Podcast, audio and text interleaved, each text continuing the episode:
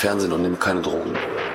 Und lass mich von den Medien einfach zum verrückten Verschwörungstheoretiker aussprechen und äh, denken. Und äh, im Endeffekt so, um klarzukommen in meinem Leben, rauche ich einfach Koks. Ich rauche es einfach. So, und ähm, dazu noch ein bisschen äh, eventuell Ketamin und ja, dann bin ich glücklich.